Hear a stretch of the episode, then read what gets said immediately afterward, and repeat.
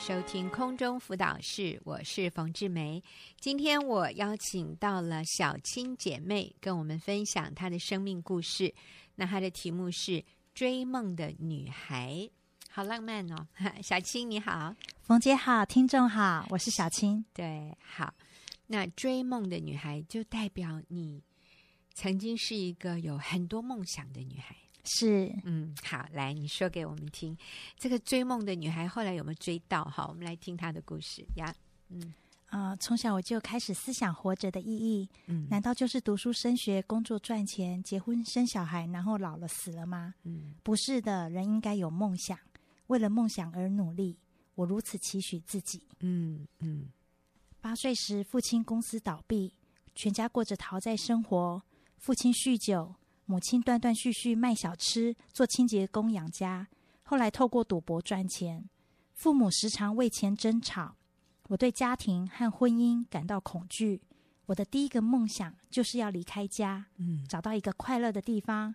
于是我告诉自己，一定要考上大学，而且要读最远的学校。嗯，我相信只要努力就可以达成梦想。好，我想问一下，为什么你觉得你要去一个最远的学校？哦，这个跟快乐有什么关系？啊、呃，因为觉得家里带给我的就是伤心难过。嗯嗯，嗯，那那时候的年纪，觉得只要离开家了，去哪里都应该会很快乐，都会比留在家里快乐。是。嗯、那呃，小青，你刚刚提到说，从小你就开始思想活着的意义。是。那那个时候你大概几岁？你就开始想活着的意义？大概八岁。真的哈、哦？是。哇。呃，所以我在这里，我也要提醒我自己，提醒我身边的朋友，哈，是尤其是你是父母亲的，你知道，一个八岁的孩子，他就有能力思考人生的意义，所以你都不要看说，哦，他好像很幼稚啊，他好像什么都不懂啊，可是其实上帝放在人里面一个最基本的本能，就是我们。迫切的想要知道我活着的意义、目的是什么？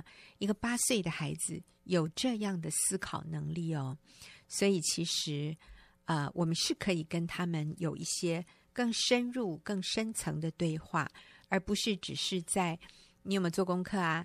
嗯、今天功课多不多啊？嗯、呃，洗澡了没啊？你知道这些啊、非常表面的，其实，嗯，我们的孩子他们的思想。是比我们想象的成熟哦，啊，所以小青，你那个时候就很想追求一个有意义、快乐、满足的人生，所以你那你的第一个梦想就是考上大学，是。离开家，你应该就会比较快乐。是，嗯，好，后来呢？嗯，十八岁时我考上了大学，从南部北上求学。我离开家一点都不难过，我很早就想要独立生活了。嗯，但进入大学生活后，从小只知道读书考试的我，突然失去了读书的动力。以前读书是为了考上大学，如今却不知道为什么要读书。嗯，当同学们返乡过节，我却不想回家，我感到很孤单，没有归属感，没有目标。于是我开始打工，我要存钱到国外，这是我第二个梦想，嗯，我要出国读书。我相信国外环境会更好。那然后我就应该会更快乐一点，这样是。所以其实你每次有一个梦想，那个梦想的啊、呃，应该说目标就是要让要让你更快乐。是。所以你的第一个梦想是考上大学，结果你真的如愿考上了，也离开南部，是到最远最远的地方，就到台北嘛，哈。所以你的大学是在台北读的，是。但是你发现没有哎，你没有那么快乐。你没有你想象要得到的那种快乐，是，所以哇，怎么办？再设立第二个梦想，没错。所以第二个梦想是出国，好，去更远的地方啊！是是是，好，那然后呢？我们来看看这个梦想有没有达到。嗯，哦，于是我就休学，独自在国外生活。哦、嗯，每天看着如诗如画的风景，我再次思想活着的意义。我知道这里再美也不是我的家，一股极深的空虚感涌上，突然觉得即使到了国外，我仍然不快乐，没有东西可以满足我。嗯、带着失望回国后，虽然复学，却常常翘课。由于精神状况不佳，医生诊断我有忧郁症。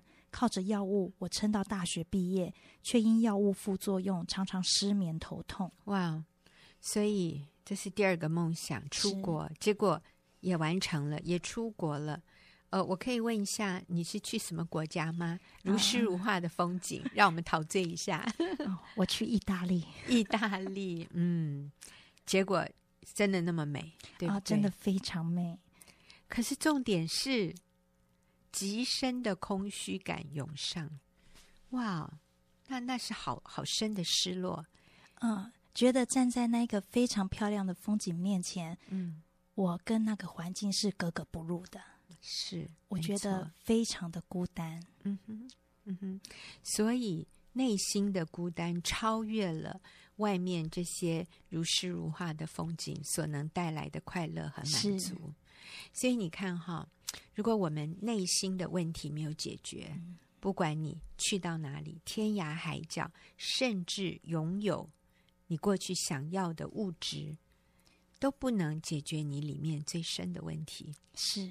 嗯，所以第二个梦想又破灭，所以你回到台湾了。呃，这个意大利如诗如画的风景也会让人觉得空虚。是啊，呃，结果回来以后糟糕，哎，还得了忧郁症。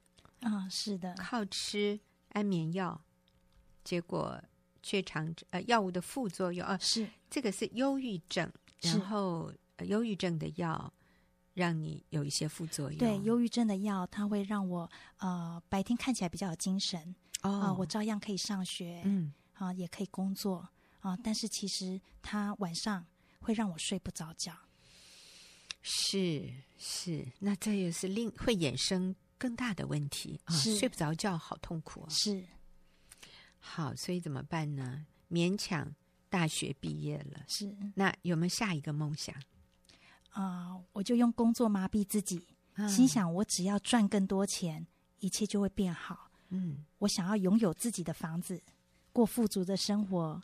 然而，当我越努力赚钱，家里的负债情形更糟糕，爸爸酗酒更严重，妈妈想离婚，我的身体越来越差。此时的我已经没有力量追求梦想，没有盼望，嗯、唯一的奢求是好好睡一觉。哦，好年轻哎，你那时候才。二十几岁是唯一的奢求是好好睡一觉哈，因为连睡一觉都都是一个奢侈。是啊、呃，你那时候想赚更多的钱，可能会让自己快乐啊、哦，没错。结果也应该也赚了一些钱吧？哦，也有赚到钱，但啊、呃，只要家里有需要，我也把钱都寄回家了。哦，是好，所以其实才。二十几岁，你的人生已经是尝试过很多。嗯、其实我这样听，小青，你是一个好努力的年轻人哦。在那个时候，真的自己就是一个人只身来到台北，也考上大学，然后又出国，也是自己赚的钱，嗯、可以出国，你真是了不起啊、嗯哦！可是却是一直失望，就是你所追求的，并没有带给你心里。那个满足和快乐。嗯，二十五岁时，有位基督徒同事带我到教会。我听到牧师说要常常喜乐，不住祷告，凡事谢恩。于是我祷告：如果耶稣是神，就让我好好睡一觉，而且我要快乐。我很想笑，因为太久没笑，脸都僵硬了。我渴望张开嘴巴哈哈大笑。当天晚上，我一觉到天亮，醒来后。感到心情前所未有的轻松，我感到自己似乎不一样，笑颜逐开。这种情况持续两个礼拜后，我知道是耶稣听了我的祷告，他真的是神。阿门，感谢主，感谢主。所以是二十五岁找到答案了，是是耶稣，是啊，耶稣给了你你所有的梦想，你以为这些梦想可以给你的啊，结果。是这些梦想让你落空，但是是耶稣给了你，是你一直在追求的，就是喜乐和好好睡一觉。对，这个好重要。刚才他已经提到了，在二十五岁以前，他有好几个梦想，而这些梦想似乎都达成了，可是他却没有得到他原来想要的东西。哈，第一个梦想是考上大学，而且是离开家，他可以独立。所以这点他做到了。那第二个他要的梦想是啊、出国啊，到另外一个美丽的国家去，就他也做到了啊，他也是去意大利，可是，在那个如诗如画的风景当中，他觉得非常的空虚失落。那他第三个梦想是赚钱哈、如果能够赚钱买到房子或者赚更多钱满足父母，那他应该会比较快乐。可是结果这些梦想啊，就追求梦想的过程里面带来的是他得了忧郁症，靠吃啊药物才勉强撑着把大学读完，然后最后变成。连睡一觉都是一个奢侈，好好睡一觉都很难啊。嗯，但是感谢主，当这个世界的梦想让我们失望，然后世界的梦想破灭之后，小青认识了耶稣。所以他认识耶稣之后的第一个他惊艳到的神迹，就是他好好的睡了一觉。然后第二天他可以笑，而且持续了两星期，这真是神迹。所以其实有的时候人生我们走了一大圈，最后发现原来我们寻求的东西就一直在那里等着我们，就是耶稣，是他一直在等候我们。那我也要呃，透过刚才小青的分享，我提一下哈，小青当时其中的一个梦想哈，除了说考上大学有。很好的学历之外，小青想的是出国旅游，然后出国在一个好的环境里啊、哦，在那里我就会非常的满足快乐。我发现这是现在很多年轻人、中年人、老年人的梦想，就是我们出国旅游吧。现在出国旅游简直是最夯的，我是说最受欢迎的一种啊，或者最普遍的一种。休闲方式，哇，好像如果不出国，真的是亏待自己啊！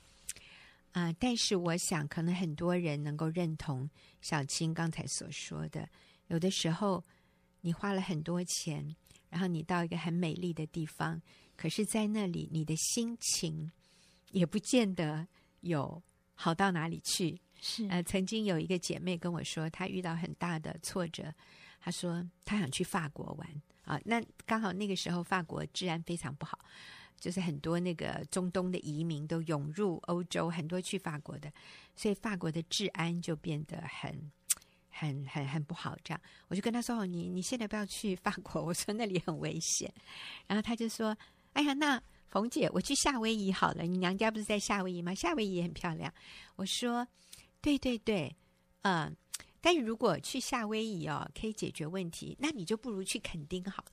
我说，因为垦丁哦，其实跟夏威夷差不多啦，都很 漂亮，你去垦丁就好了，安全一点，而且我说便宜一点，对不对？他说对哈、哦，那垦丁应该也可以。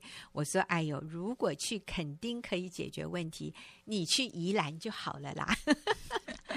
所以我的意思是，其实不是我们想的那样。我到一个很远的地方，我就可以。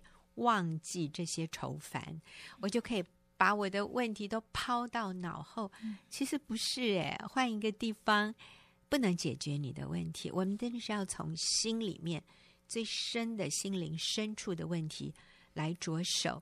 小青找到答案了，就是耶稣。是的，是好。那你继续告诉我们，认识耶稣以后，嗯呃，自从第一个礼拜到教会之后呢，啊、呃，我我就继续持续的读圣经，参加聚会。嗯，当读到圣经说“喜乐的心乃是良药”，感谢神，他给了我一颗喜乐的心。Amen。两个月后，我就不用吃忧郁症的药，长期失眠头痛的问题也没有了。嗯，感谢主，所以真的，上帝医治你是透过一个喜乐的心。嗯。信主后，我很珍惜认识耶稣而有的新生命。我告诉自己说：“我现在这样很好，我不想管父母的事，是他们对不起我，我没有对不起他们。”就在我为着自己身体健康而欢喜万分时，胸前却有时好像有一根针一样刺痛。每当我想到家里，他就痛。我好恨我的家庭，我觉得一切的过错都是父母造成的。我抱怨上帝为什么给我这样的家庭和父母，这一切都不公平。嗯，祷告时，耶稣要我原谅父母。好几次的挣扎后，我试着开口祷告，原谅我的父母。我看见自己成长过程中，屡次用言语、行为背逆父母，叫他们羞愧难堪。然而，上帝完全饶恕我。嗯，因着神的爱，我也要原谅父母。哇！我听到这里，我觉得好感动啊、哦！所以，我们信耶稣啊、哦，不是只是什么幸福快乐，只是耶稣进到我们的生命里面，他要我们成长，他要我们内心的伤口得医治。是，有的时候我们认为说，我只要不要理他，我只要不要管他，就没事了，也不是这样哦。你知道，你里面有一颗瘤 啊、哦，这个肿瘤它是会慢慢扩散的，所以我们需要去面对，我们需要去处理。啊，我觉得小青你好棒，你谢谢你愿意面对你的问题，嗯、所以你饶恕了你的父母。是说说看你现在跟父母的关系。嗯、哦，我有两个孩子，嗯啊、哦，所以自从有孩子以后，啊、哦，过年过节、哦、我们就会跟。啊，回南部跟父母相聚，嗯、是对。那孩子现在比较大了，上学了，所以我们是利用寒暑假时间，嗯，啊，回南部，呃，比待比较长的时间，跟父母一起生活，是是，所以。是你主动的做这些安排啊？是我主动。嗯哼哼。那在你信主前啊、呃，有一段时间其实你是读大学的啊，哈，后来也在工作。信主前就比较没有回家，是不是？嗯、呃，能不回家就不回家，连寒暑假我都会找工作，嗯，尽量待在台北。嗯、是是。那信主以后，你就会啊。呃主动的回家是啊、呃，寒暑假所以等于是一年两次，有比较长的时间啊。那你说就是跟父母一起生活，对，嗯，有的时候也不一定可以谈得很深入。呃，大部分时间就是一起吃饭，一起看电视。嗯嗯，其实我认为小青的爸爸妈妈绝绝对绝对感受得到，小青是关心他们的，小青是。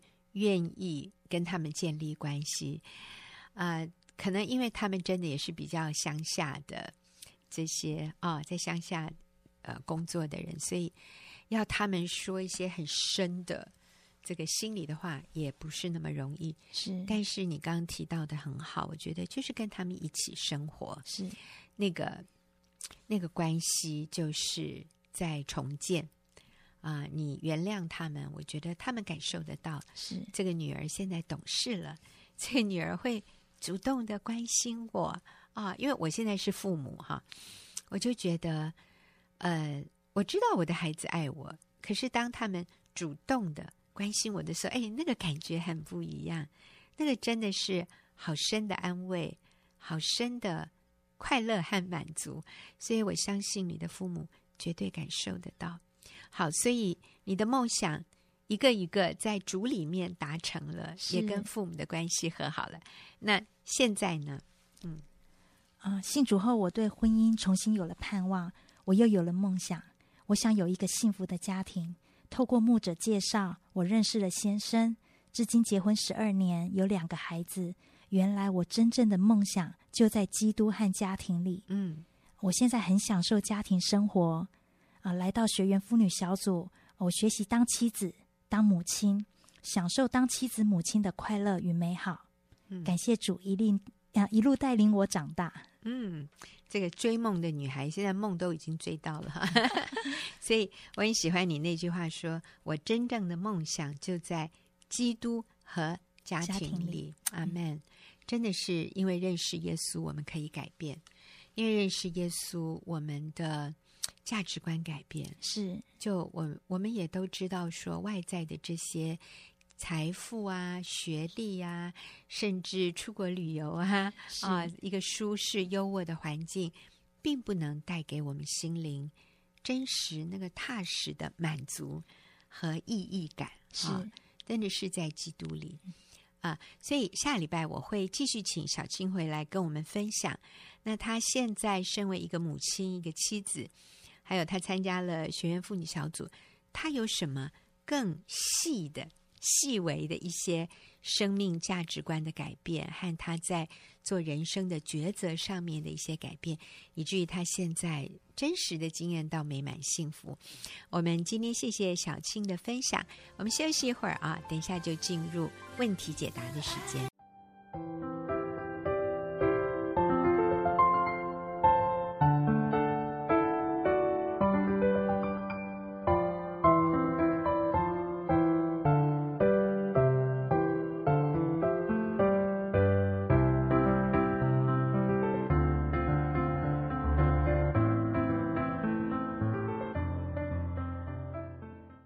朋友，您现在所收听的是空中辅导室，我是冯志梅。进入我们问题解答的时间，今天和我回答问题的是秀敏。秀敏你好，冯姐好。好，我们这个问题是来自于一个成年的女儿、嗯、啊，她说我们家的经济重担在妈妈身上，我有印象以来，爸爸就没有拿钱回家。那现在我们三个儿女长大了，负责家里的房租。生活开销靠妈妈兼职跟借钱来支撑，爸爸已经几呃已经十几年没有稳定的工作，这三年来更以要照顾爷爷为由不去工作，常跟妈妈拿钱。妈妈已经信主啊，我告诉他要设定界限，甚至勇敢辞掉工作，让爸爸出去。可是妈妈又不想照顾爷爷啊，所以作罢。我已出嫁，拿回家的钱有限，而且都会跟先生讨论。嗯，我我该怎么做呢？就是爸爸妈妈都还有债务，哈，我该自己去跟爸爸谈吗？该怎么尊荣父母，但又在这些事上帮得上忙？或者我妈妈该怎么做呢？嗯，啊，好，我们先想他怎么做就好了，哈，因为他妈妈该怎么做，可能他妈也不愿意去做，哈，我们都先是。啊、呃，改变自己吧。嗯，好，秀敏。所以简单的来说，就是呃，他们家的三个孩子，哈、哦，包括这位姐妹在内，他们都已经成年，嗯、可能都已经成家了，有有自己的家庭。可是父母那边有债务，啊、呃，父母生活是困难的，啊、呃，可是他看到的就是爸爸一直在逃避，然后妈妈呃负起这个家计。嗯，然后妈妈过得很辛苦，所以她她真的不晓得她她身为一个女人应该怎么办。嗯，这样听起来，我想，呃，对一个做孩子的哈，一定是非常同情妈妈，非常心疼妈妈这样的辛劳这样子。啊、呃，但是我我也从她的信里面，我觉得这位写信来的姐妹蛮很棒的是，她现在已婚，嗯，然后她愿意。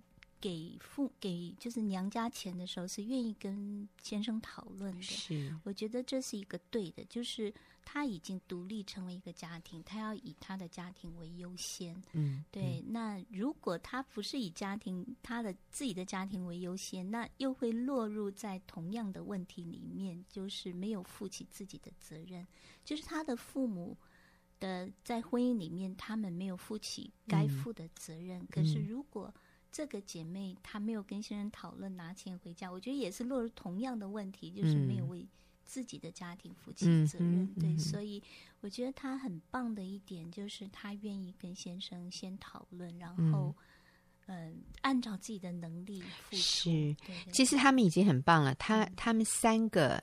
呃，三个孩子负责家里的房租房租，所以让爸妈至少有一个地方可以住。对，所以爸妈只要就是负责自己的呃吃啊用啊，是是，嗯、呃，就就就可以了。是是。那我想做儿女的啊、呃，真的就是我我有些时候我觉得不太容易，这个需要一点时间，因为。是一个家庭的一起生活在一起的共同体哈，你说这些事情会纠缠在一起，蛮正常的。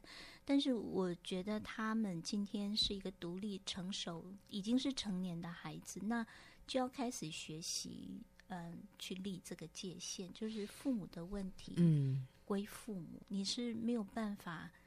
为他们解决问题，嗯，嗯对，那你只能按照你能够做的部分，就是帮家里一点，但是，呃，那个问题不是你该去为他们承担的，就是，嗯，爸爸不愿意工作，妈妈扛起这个责任。那其实这是一个错误的循环。嗯，可是这也是他们夫妻、父母亲对他们自己的一个决定。嗯，对，那这是他们自己要去面对的。可能这个问题会一直这样子延续下去。嗯、但是，嗯，对我，我觉得做儿女的第一步，我觉得就是这不是你该去承担的问题。嗯嗯，嗯，其实我。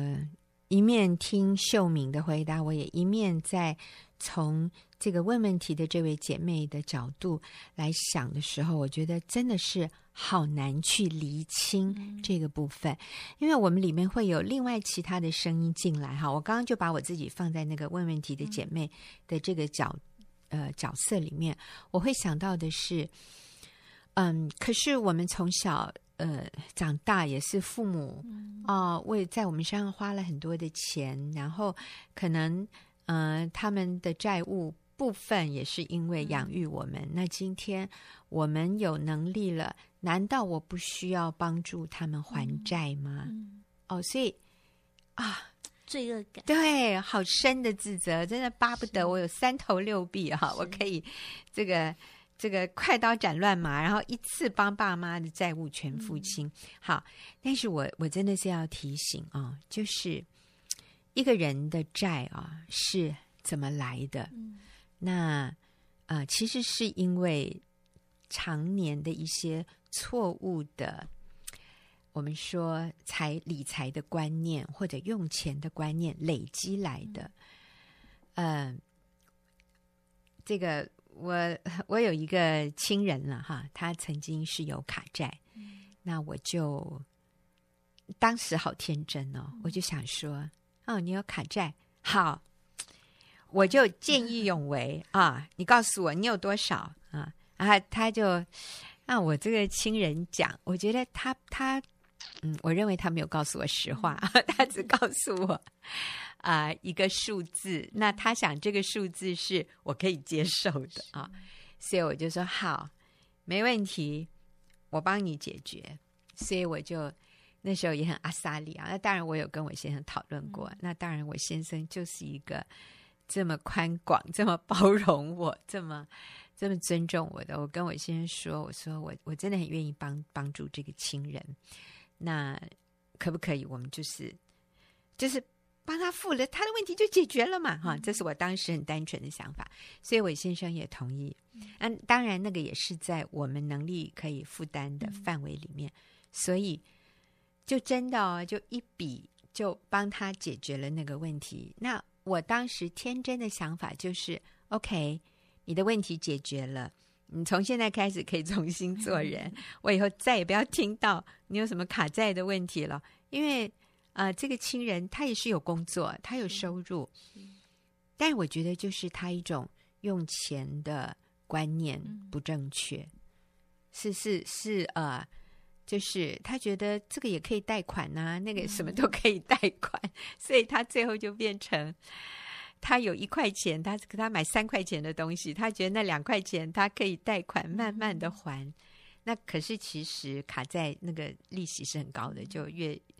越越越积越高，所以其实这里的重点不是帮他还了那个债就解决他的问题。嗯、你知道，过了不知道多少年以后，我发现哇，他的问题完全没有解决耶，反而他甚至可能有更高的卡债，只是他他不敢跟我说而已啊。所以我我才很清楚的体会到，我们帮助人。我们以为我这样做对他是一个真实的帮助，嗯、其实不尽然。我在想，如果当年我没有帮他还那笔卡债，他搞不好还不会后来出手这么大方，嗯、因为他会突然觉得，哎，我我我，对对对对，我可以又又在开始了消费消费哈。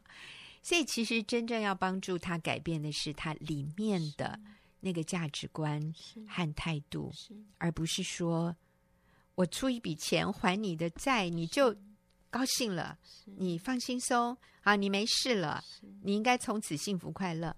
嗯，也真的不是这样。那我认为这也是为什么上帝不这样对待我们，不立刻解决我们的问题。对，上帝要我们来面对，我们里面那个造成我们今天这些问题的那个根源，所以他不立即帮我们解决问题啊。呃所以他只是说我的恩典够你用，嗯、但是他并没有说我把你的刺拔走，因为保罗三次求主把他的那个刺啊、哦，他身上有一根刺，把那个刺挪去。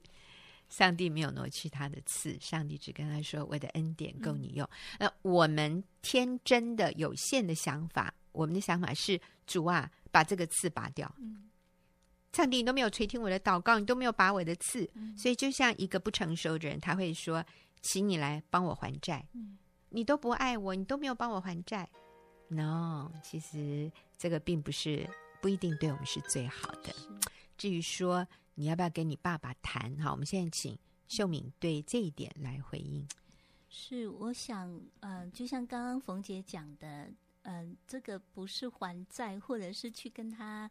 呃，小以大义谈一谈就能解决的问题，就是他的父亲后面有被，就是应该，就后面他的背景里面有很多很多需要去面对的东西。那我们不知道那是什么，我觉得那个没办法靠一次两次跟他说理，他就会改变的。嗯嗯、而且我也相信哈，嗯，上帝创造的人，嗯，这个父亲里面一定也觉得不对。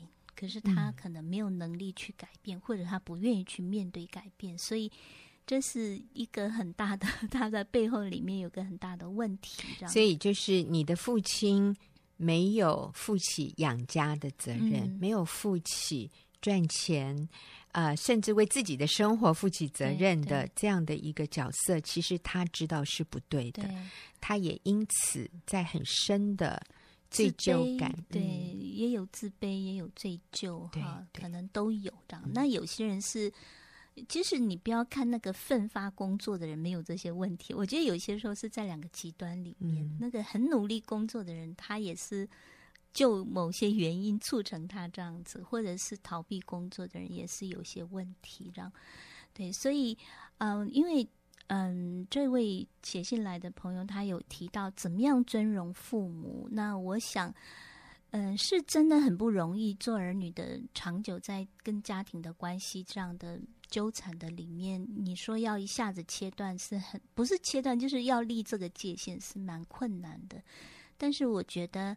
真的要帮助父母，我们真的就是要学习立界限。我觉得是需要信心、凭信心这样，就是把责任归属都父母的责任归父母，我们自己的责任归我们。我觉得这是需要一个信心的，对，需要依靠神来做这样。嗯、那我们有一本书叫做《尊荣父母带来祝福》，那也是我我再去翻，我觉得它里面有三个呃，怎么样尊荣父母，就是有三个。比较重要的重点，就第一个是去了解，就是我们试着去了解父母成长的背景。嗯，我觉得，嗯、呃，这位父亲有这样的一个逃避工作，不是那么简单，不是工不工作的问题。我觉得他后面有一个很大的议题，有可能是跟父母的关系，有可能他呃受过某些挫折，让他不敢去面对工作，等等的都有可能。嗯，或者是。他的父母替他做太多，他没有任何的那个责任的那种，对、嗯、责任感吧？嗯哼，对，所以这后面有很多待讨论的东西。但是我觉得，因为今天成年的孩子，我觉得可以学习抽离儿女的这个角色，从一个从神的角度来试着去了解他们的成长背景，他们的一个对他们。生活下来的一些问题，对，试着去了解，那个了解让我们比较能够同理，嗯，对，虽然是不对的，但是你可以去同理，就不会那么多的呃论断，那么多的批判在里面，这样，嗯，就是虽然父母的行为可能是不对的，是，但是因为我们啊、呃、去了解他，其实对父母也是一种。安慰是也是一种医治，是嗯，他感觉到被了解，而不是被定罪。对，因为做父母的角色比较多的儿女看父母比较多的是要求，你应该、嗯、你是父母，所以你应该怎么怎么做。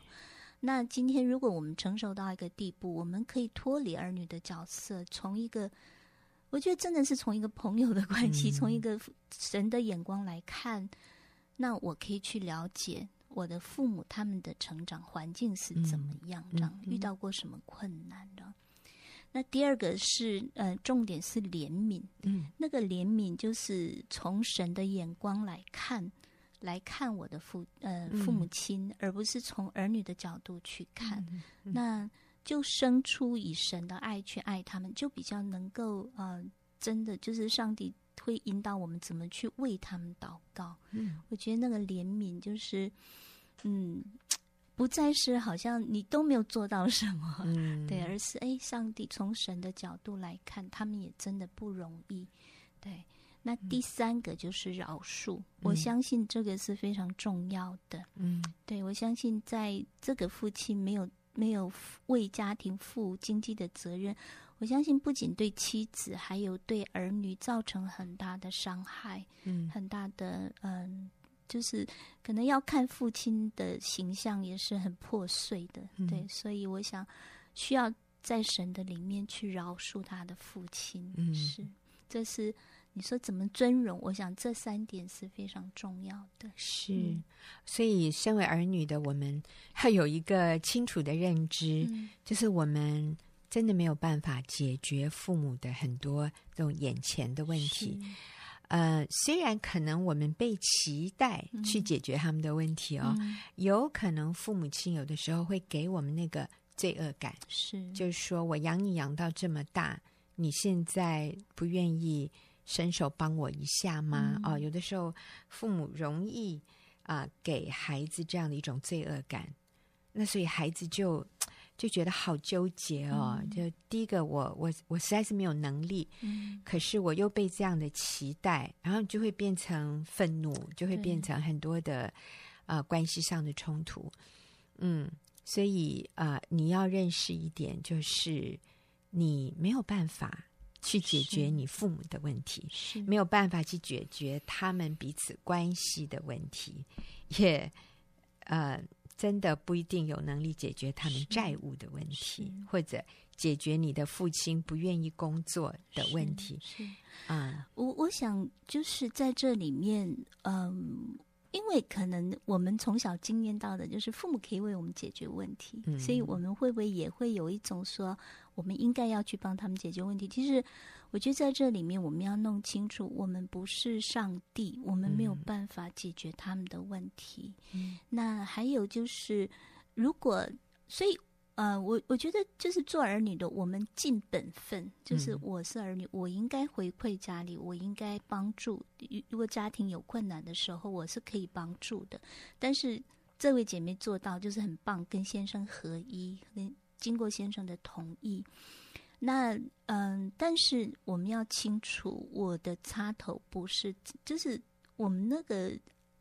如果你有罪恶感，如果你没有帮，或者是你没有能力帮，如果有罪恶感，我觉得那个是一个不不是合神心意的一个心态，这样、嗯、我们不应该有罪恶感。嗯、就是那个罪恶感，我们还是希望我们帮助父母，然后从父母那边讨爱，或者是。嗯，那个自我价值还是放在我们做什么让父母亲呃开心。嗯、我觉得那个插头还是要插在上帝的身上，不是插在父母的身上的。嗯嗯，所以我想做一个结论哈，就是啊、呃，我们儿女能够为父母做的最重要的，让父母感觉到被尊荣，而且也是合神心意的。第一个是去了解他们，嗯、然后第二去。怜悯，怜悯，是怜悯他们。这里怜悯的意思就是，呃，知道他们不完美啊，对他们有限，他现在就还做不到，嗯、所以我怜悯他，而不是要求他、嗯、指责他、定罪他。嗯、哦，所以用怜悯来取代呃定罪，呃取代指责。嗯，那第三就是饶恕，饶恕他们。如果父母可以从孩子那里感受到这些，我觉得他们里面的很多的需要是会被满足的。对，那至于他会不会改变，我们交托给神。但是我相信，当一个人感受到被了解、嗯、被怜悯，没有被定罪，嗯、而是啊、呃、被原谅的，嗯、我觉得要他里面起来改变，面对自己的问题，就比较容易一点。嗯，所以我们要对这位姐妹说，你已经做得很好了，真的很不容易，所以不需要啊、呃、再背负。父母的这个重担，嗯、你要让自己知道，说你已经做得很好了。嗯、你现在就是按你所能的尊荣他们，嗯、太好了。好，谢谢秀敏，也谢谢听众朋友的收听，嗯、也谢谢写信进来问问题的呃朋友们。那我们就下个礼拜再会。